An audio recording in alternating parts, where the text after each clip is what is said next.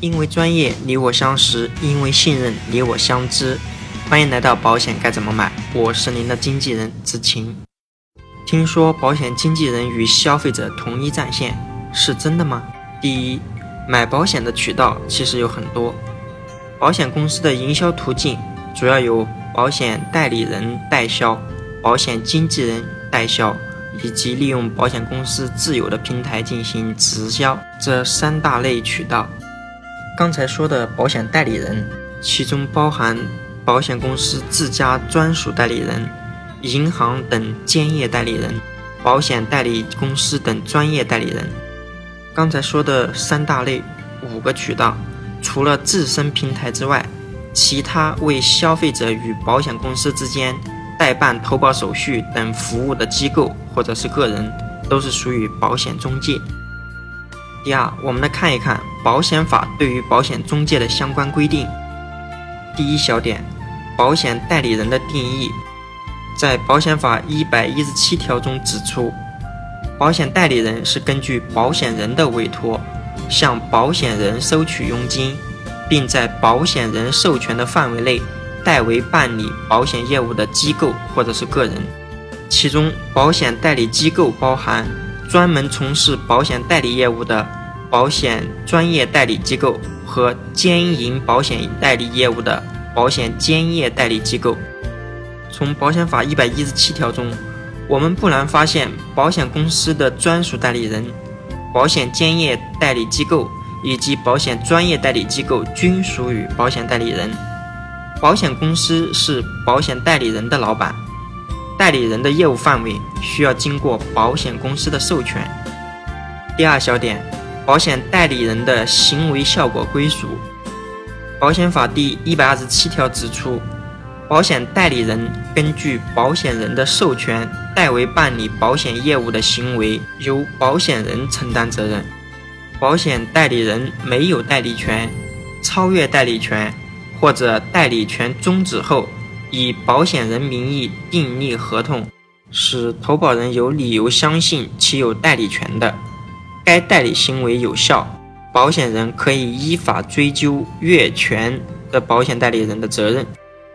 这个法律条文比较长，我们看第一句话的解析，它的意思是说，保险代理人在保险公司的授权范围内办事，出现了危害消费者权益的，保险公司兜着。所以，代理人可以帮助你坑自己的老板吗？或者说，代理人可以忽悠你、欺骗自己的消费者吗？这里我们开个玩笑，我想正常情况下都不会出现。通过第二款，我们可以问自己一个问题：在我们的后期理赔方面，代理人可以超越代理权，不顾保险公司向自己追究责任，帮助我们消费者争取利益吗？第三小点，保险经纪人的定义。保险法的一百一十八条指出，保险经纪人是基于投保人的利益，为投保人与保险人订立保险合同、提供中介服务，并依法收取佣金的机构。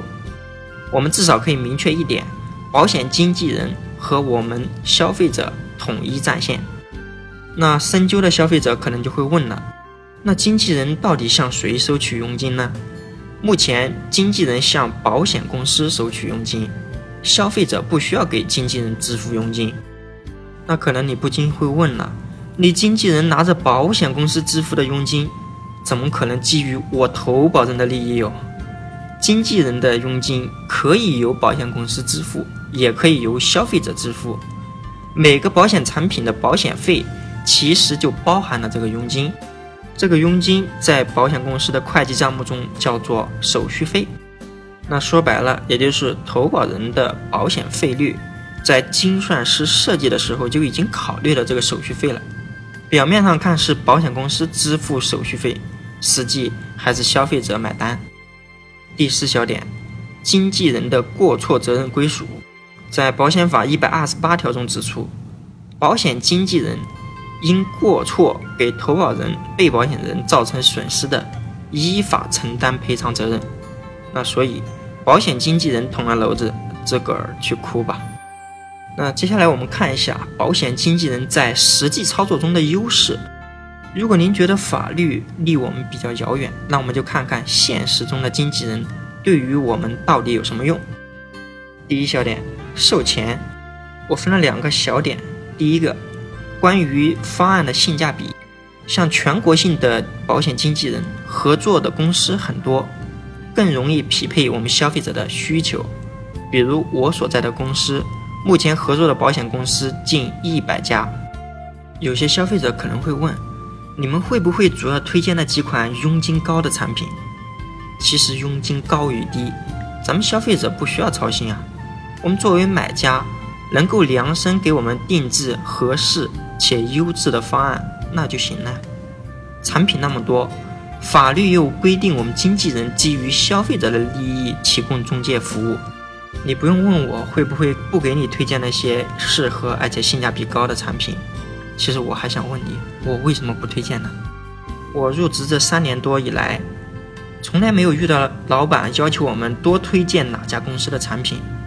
比如我们自己公司参与设计的精心优选系列产品，至今没有哪一个负责人要求我们多卖自己公司设计的产品。第二小点就是关于方案搭配，对于购买高额保险的消费者来说，如果仅投保一家公司。通常需要我们进行体检以及财务核保等麻烦而且涉及隐私的问题。就拿体检来说，不乏有消费者自信自己体检没有问题，经过体检以后，不是什么血压异常啊，就是结节、囊肿等这些问题。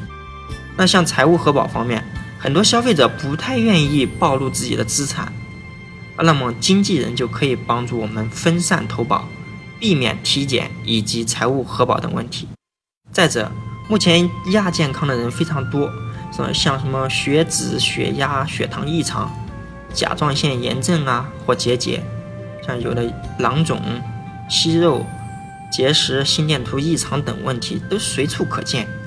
如果只选择一家公司，啊，不管这个公司有什么核保结论，那我们只有认了哟。然而，经纪人可以帮助我们消费者。轻松了解到多款适合且性价比高的产品，那么这个投保的主动权还是属于你。比如说一个肾囊肿，有的公司需要你做全身体检，有的公司可能直接就正常承保了，那你怎么选啊？第二点，我们看一下寿终。通过经纪人购买保险，无论咱们最终选择一家公司还是多家公司。我们消费者只需要确认并签名，递交相应的投保资料即可，一切流程经纪人把关，我们稍安勿躁，静候佳音就好。说了售前售中，我们看一下售后。在保险经纪人管理规定中指出，经纪人的业务范围可以包含协助被保险人或受益人进行索赔，而保险代理人的业务范围是不包含这一项的。而当下，有底气的保险经纪公司通常与消费者签订保险经纪服务委托协议，明确后期服务的范围。当然，还是有不少经纪公司不与消费者签订这样的协议。我所在的公司可以与我们购买了长期保险的客户签订委托协议，其中就包含了代办理赔及纠纷处理这一项是免费的。如果要查看详细的售后服务范围，可以关注微信公众号。好的，本期节目到此结束。如果您想找一位财务上的经纪人，志勤可以为您的家庭财务出谋划策。关注微信公众号“保险该怎么买”，更多有用资讯等着您。